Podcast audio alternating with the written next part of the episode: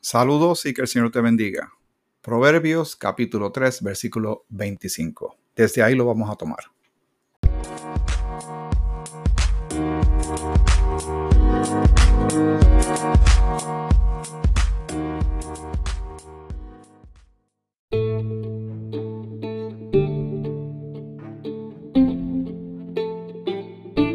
Saludos y que el Señor te bendiga.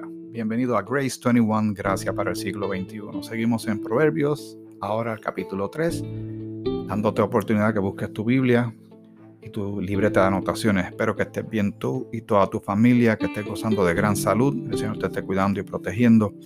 Y gracias nuevamente por esta gran bendición de compartir a través de estos episodios, de estas grabaciones, durante toda esta emergencia de la pandemia desde el año 2020 hasta que el Señor nos nos siga cuidando hasta que esto se tenga un desenlace. Esperamos que sea favorable. Las cosas han ido cambiando y seguirán cambiando poco a poco. Seguimos cuidándonos, no vamos a descuidarnos, no vamos a, dejar ciertas cosas que, son bastante prácticas, ¿verdad? El lavado de manos, eh, el famoso hand sanitizing, hand sanitizer, mascarillas en los lugares que, que realmente corresponda y el distanciamiento pero va cambiando el panorama. Damos gracias al Señor por ello y por todos los cuidados que ha tenido para con nosotros hasta este momento, para ti y toda tu familia.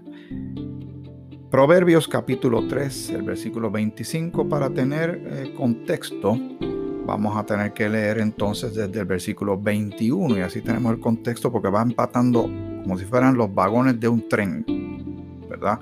Van entrelazados, van agarraditos uno del otro y se van moviendo todos a la vez, sería la manera que uno eh, se acerca a esta porción bíblica. Dice, hijo mío, no se aparten estas cosas de tus ojos, guarda la ley y el consejo, y serán vida a tu alma y gracia a tu cuello. Entonces andarás por tu camino confiadamente, y tu pie no tropezará. Cuando te acuestes no tendrás temor sino que te acostarás y tu sueño será grato. No tendrás temor de pavor repentino, ni de la ruina de los impíos cuando viniere, porque Jehová será tu confianza y él preservará tu pie de quedar preso. Hace unas ilustraciones muy interesantes esta porción de la palabra de nuestro Señor. Que el Señor te dé mucha sabiduría a ti y a mí mientras vamos meditando en esta escritura. Dice, eh, cuando habla que andarás por eh, tu camino confiadamente y tu pie no tropezará, cuando está hablando de andar, no está hablando literalmente del movimiento esqueleto-muscular, es la vida, como uno la va llevando, donde no, no habrá un tropiezo en la medida que uno tenga sabiduría e inteligencia de parte de Dios y se tomen decisiones correctas lo que está pasando en la vida de mucha gente, lo, mucho de lo que te ha sucedido a ti, me ha sucedido a mí, son decisiones. Muchas decisiones han sido erradas, algunas han sido acertadas. Lo que queremos es que sean más las acertadas que las desacertadas. Y de las que han sido, que no han salido bien, pues se aprende, de todo se aprende. Pero el, el Señor siempre buscando lo mejor para ti y para mí está en esta porción de la escritura, aunque antiguo testamentaria, no está lejos de ser la realidad práctica para hoy día en el siglo XXI, de, tener esa sabiduría, inteligencia, esa madurez espiritual que tanto hemos mencionado, porque está en la escritura. Y la palabra dice que seamos llenos de la palabra de Dios, no sea un poquito, sino que conozcamos la palabra y la palabra nos enseña a cómo tomar determinaciones y desempeñarnos en tantos aspectos. En, el primordial es la relación que tenemos con el Señor y lo que Cristo hizo por nosotros. En la palabra también encontramos cómo son las relaciones o deberían ser las relaciones eh, interpersonales y familiares. Hay porciones bíblicas que hablan cómo debería ser un jefe. Sí, las hay. Y cómo debería ser un empleado y la actitud del empleado. Eso está ahí como debería ser el esposo, la esposa y los hijos. Todo está ahí, como, como administrar también está en la palabra de Dios. Y así uno no tendrá esos tropiezos que dice la escritura. Dice, cuando te acuestes, o sea, llega el momento del descanso, no tendrás temor, sino que te acostarás y tu sueño será grato. Yo soy de los que Me despierto más de una ocasión durante la noche, a veces porque tengo demasiadas cosas pasándome por la mente. Tengo que admitir que tengo esa situación de, de ser una persona que sobrepiensa las cosas. En, inglés llaman overthinking. Un overthinker, ¿verdad? Y estoy, trabajando en eso, le estoy pidiendo al Señor que me ayude, eh, porque es la manera que mi cerebro va funcionando. Pero lo que hace es que en ciertas ocasiones me, me resta sueño. Y el sueño uno lo necesita para que el cuerpo se reponga y enfrente uno el próximo día con las fuerzas y las energías para llevar a cabo lo que sea que nos tenga, que nos corresponda, nuestra responsabilidad. Eh, pero hay millones de personas hoy día con serios y graves problemas de conciliar el sueño. Y eh, recurren algunos, lamentablemente, es tan delicado, tan agudo, lo que están experimentando que, que necesitan de medicamentos pero realmente yo sigo pensando que, y yo no soy enemigo de los medicamentos, sé que están ahí, el Señor los permite, pero creo que muchos no tenemos que llegar a eso. Si simplemente hacemos ajustes en, en, Filipenses el capítulo 4, Pablo dice la manera en que deberíamos pensar, ¿verdad? En las cosas que sean eh, de buen nombre, nobles, eh, eh, ¿verdad? Si algo digno de, alabanza, es que estoy, estoy, tocando de oído, pero realmente tienes que buscarlo, está en, en, Filipenses capítulo 4, versículo 8, por ahí. Y viene luego de haber mencionado de estar regocijados todo el tiempo y de no estar afanados por nada y de traer todas las peticiones delante de Dios. Volvemos a lo mismo, es, nuestro Dios es un Dios práctico. Y Él nos da herramientas que nosotros tenemos que poner al día y es cuando las ponemos en práctica, las utilizamos, en obediencia no forzada, porque no estamos bajo la ley, sino en la libertad que nos da la gracia, vemos los resultados y como consecuencia nuestra vida es de mejor calidad. Y eso también se va a reflejar en el momento de uno ir a la cama, cuando uno va a dormir, uno duerme bastante. Hay situaciones que son muy difíciles y, serias que una persona puede estar viviendo en, en cierto momento y no es tan fácil decirle vete a dormir porque es una preocupación de salud, de, una posible pérdida de vida, de una eh, pérdida de situación financiera, de trabajo, etcétera, o matrimonial o de crianza de hijos, son tantas las cosas. Pero eh, cuando uno está enfocado en las cosas que el Señor quiere que estemos enfocados, en donde estamos poniendo la prioridad los asuntos de Dios, entonces sí hace sentido y podemos considerar lo que dice aquí en versículo 24 de Proverbios capítulo 3. Cuando te acuestes, no tendrás temor, sino que te acostarás y tu sueño será grato. No tendrás temor de pavor repentino, ni de la ruina de los impíos cuando viniere, porque Jehová será tu confianza. O sea, Dios será tu confianza y Él preservará tu pie de quedar preso, ¿verdad? de no, no quedarte estancado o paralizado por el temor. En Puerto Rico, luego de los eventos, primero fueron los huracanes, pero luego vino el agravante de los eh, terremotos y luego la pandemia. Pero los terremotos en particular nos ha dejado, a mí yo tengo que, voy a ponerme de ejemplo yo mismo, ¿verdad? Yo no sé lo que te está sucediendo a ti, pero yo más de una vez durante el día, yo verifico los últimos temblores que ha habido, cosa que yo no hacía antes. Si, lo hacía era de vez en cuando, viendo cómo temblaba la tierra en otros sitios, pero ahora que es tan local y tan cerca, unas cuantas millas de, cada uno de nosotros aquí en la isla, pues ahora uno está más pendiente a los movimientos telúricos, sobre todo en el área de, de Guánica, Lajas, Yauco, Guayanilla, Peñuelas. Que sobre todo por ahí cerca de Guanica fue que fueron los epicentros de los terremotos grandes de enero del 2020. ¿Y qué sucede? Mucha gente quedó afectada en su rutina, en su patrón de sueño.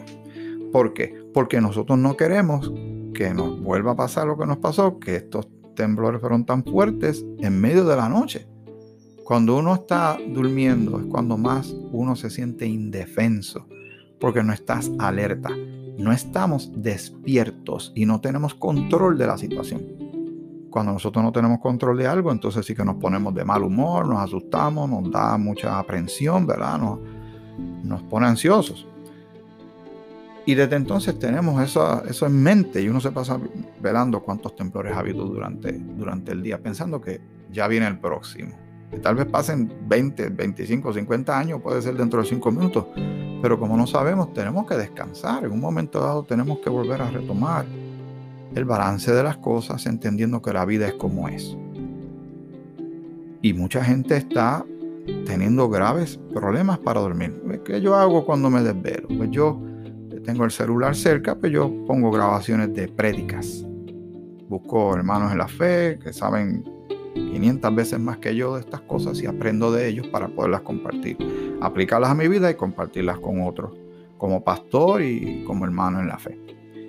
Eh, y oro. Me pongo a hablar con el Señor y le presento mis inquietudes, le presento a mi familia, a mis hijas, a su esposo, mi familia, amistad de la iglesia, todo, tantas cosas, mi país y, no desaprovecho el tiempo, porque a veces voy pensando en tantas cosas y digo, wow, pude haber utilizado todos esos minutos para orar o para pensar en las bendiciones de Dios, en pensar en el futuro que tenemos con el Señor, que nos vamos a encontrar con Él algún día, que lo que esperamos, eh, lo que estamos experimentando de este lado de la vida, no se compara con la gloria venidera que en nosotros ha de manifestarse, de que esto, este estatus, este estado de situación que vivimos en el mundo hoy día de tanta violencia, terror, temor, humillación, abusos, tristezas, eh, eh, maltratos, secuestros y eh, corrupción y tantas cosas espantosas que están pasando en un mundo caído por el pecado, eso un día va a dejar de ser. Y uno saber que eso viene, eso le da a uno paz. Al final del día, y voy a utilizar una frase muy puertorriqueña, espero que, signifique lo mismo en otros sitios, si no, pues que me perdonen. La bola está en nuestra cancha. ¿Qué yo hago o qué tú haces con todo esto que tú y yo sabemos? ¿Por qué perdemos el sueño? qué nos cambió también el patrón de alimentación? ¿Por qué estoy comiendo tan mal? ¿Por qué como demasiado? ¿Por qué como tan poquito? ¿Por qué la comida me cae tan mal? Hay que averiguar, hay que ir al médico. Pero sobre todo, antes de dar esos pasos, piensa, pensemos, ¿qué está ocupando mi mente en este momento? Hay mucha gente que ahora pues lo invadió el pánico, el, porque ya es pánico y terror del asunto de una pandemia. Usted sabe cuántas enfermedades hay en el mundo. Si uno le diera cabeza a eso, uno no salía ni siquiera de la cama. No de la casa, de la cama. Pero no podemos vivir así. Hay que salir, hay que vivir confiando en el Señor y que algún día, pues de todos modos, si el Señor tarda muchos años en venir, pues ya sea que vivamos o muramos, somos del Señor. Pero tenemos eso como una realidad. Y, me tomé mucho tiempo, me tuve aquí porque sé que mucha gente tiene graves problemas para conciliar el sueño. Tenemos que confiar en el Señor, tenemos que orar, tenemos que hacer ejercicio, un poquito de actividad física, cansa el cuerpo y cuando llegas a, a, dormir te quedas dormido porque estás agotado.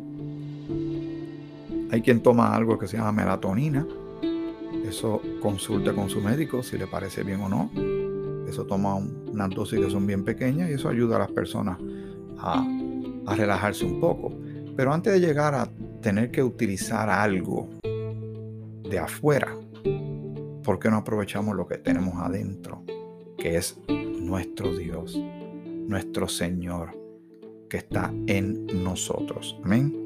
Muy bien porque somos templo de Dios, dice la Escritura, cuando creímos en Cristo. Así que si Dios está en nosotros, sabe lo que nos está inquietando y nos está robando el sueño, pues dejemos todo en manos del Señor para que nos ayude a descansar. Y dice, porque Jehová será tu confianza, dice el versículo 26, y Él preservará, o sea, cuidará, protegerá, guardará, y Él preservará tu pie, o sea, tu vida, tu andar, de quedar preso. 27. No te niegues a hacer el bien a quien es debido, cuando tuvieres el poder para hacerlo. No digas a tu prójimo, anda y vuelve y mañana te daré, cuando tienes contigo que darle. Ah, lo que quiere decir esto no hay que darle mucha vuelta, ¿verdad? Está bastante claro. Tal vez en una versión de estas más modernas lo pone en un lenguaje mucho más contemporáneo y más sencillo de entender. Dice que no te niegues de ayudar a alguien. Vamos a parafrasearlo, voy a tomarme esa libertad y el Señor me, me ayude lo hago con mucho respeto. Que no nos neguemos a ayudar a alguien eh, a quien es debido, o sea, a quien se, se le debe ayudar cuando tenemos el poder de hacerlo. Si una persona llega donde ti que no tiene algo que comer, pero tú tienes algo en tu casa, pues darle comida. Si hay una persona que tiene una situación, eh, tal vez necesite un dinero. Tal vez si es demasiado dinero, pues es demasiado dinero. Pero digamos que son 5 dólares, son 20 dólares, 25, 50 dólares y uno tiene la capacidad de hacerlo, pues entonces uno le ayuda, entendiendo obviamente que uno, eh, si uno sabe más o menos de qué se trata, pero aquí hay, aquí hay unas líneas finas. Yo recuerdo a mi amado padre, mi papá tenía una manera de ser muy particular que realmente lo apreciamos demasiado, mucha gente pues apreciamos y extrañamos eso. Pero sobre todo con los deambulantes, a veces los deambulantes, pues mucha gente sabe que el dinero lo van a tomar para qué? Para droga, porque están en vicios. Y, y uno le decía, pero pa, ¿por qué tú le vas a dar dinero si él no lo estás ayudando? Porque lo están dando dinero para que fomente lo que está acabando con esa vida. Decía, Dios me pide que lo ayude. Lo que él haga con ese dinero, eso es el problema de esa persona. Pero Dios me pide que lo ayude. Y yo me quedaba pensando si había lógica o no por un lado, sí, creo que entender lo que mi papá quería decir. Pero por otro lado, había otra lógica mía que decía, pero es que esa no es manera de ayudarlo. Tal vez llevarlo a un centro de rehabilitación, pero si la persona no quiere ayuda, no la va a recibir. Yo tengo un amigo, me envió un saludo, aprecio grandemente, se llama Den, Den Alexis. Y Den Alexis le gusta ayudar a ambulantes y le gusta ayudar a personas que tienen problemas de vicio. ¿Qué sucede? Él los lleva a los centros de rehabilitación, pero cuando la persona va, y no está preparado, no tiene el deseo, las ganas, ¿qué hace?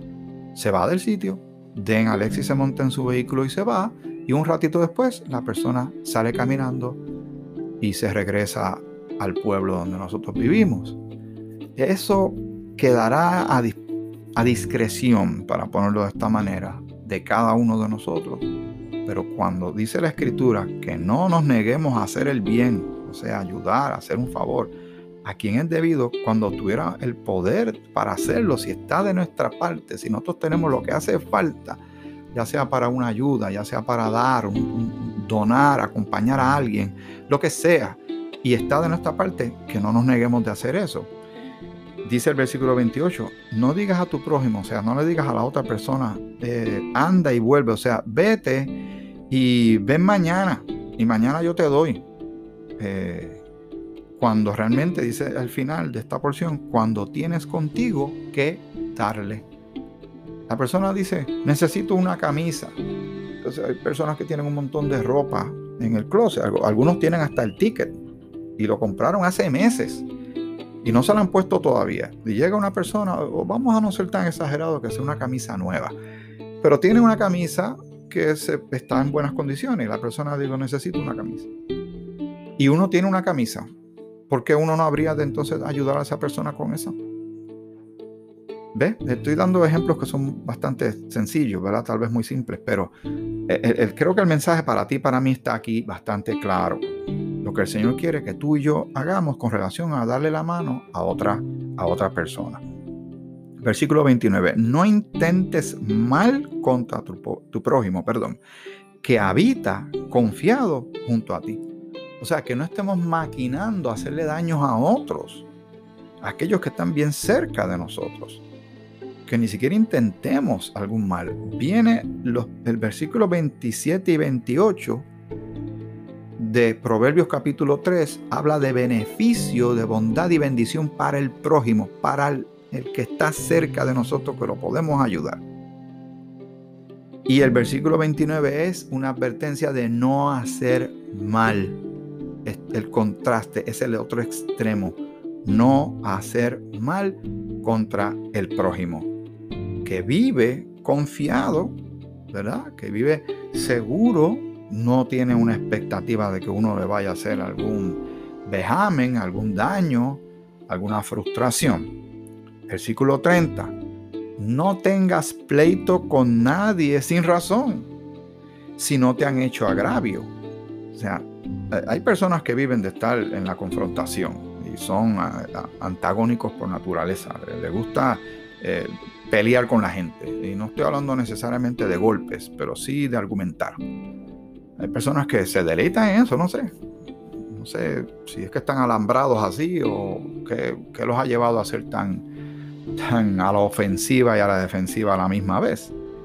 Pero la escritura dice claramente, no tengas pleito con nadie sin razón. O sea, hay pleitos que son razonables. Hay situaciones en la vida en que caemos en algún tipo de disputa o de argumento. Pero siempre recordando el bien al prójimo y amar al prójimo. Eso es una constante bíblica. Dice, si no te han hecho agravio, si no te han faltado el respeto, si no te han ofendido, si no te han hecho nada malo, ¿por qué vas a tener pleito con alguien sin ninguna razón? ¿Cuántas personas? Eh, voy a tomar un ejemplo reciente en Puerto Rico. Hay un joven que está en un muy sonado caso en la corte. Él le dispara a una joven que está indefensa, una chica muy bonita, con su familia. Eh, sucedió algo con un teléfono celular donde este joven termina pegándole un tiro a esta muchacha y la mata. Eso está grabado y el caso se sigue discutiendo. Yo me pongo a pensar lo que, porque no estoy siguiendo el caso constantemente, pero sí los pormenores, lo, lo grande, ¿verdad? los detalles grandes, de que tuvo que ver con un celular que él, este, pues, eh, no lo tenía, se le perdió algo, pero la joven lo encontró y se lo devolvió. Ya ahí debió haber quedado todo. Se te perdió el celular, aquí está el celular. Qué bueno. Era tan fácil como decir gracias. Qué bueno.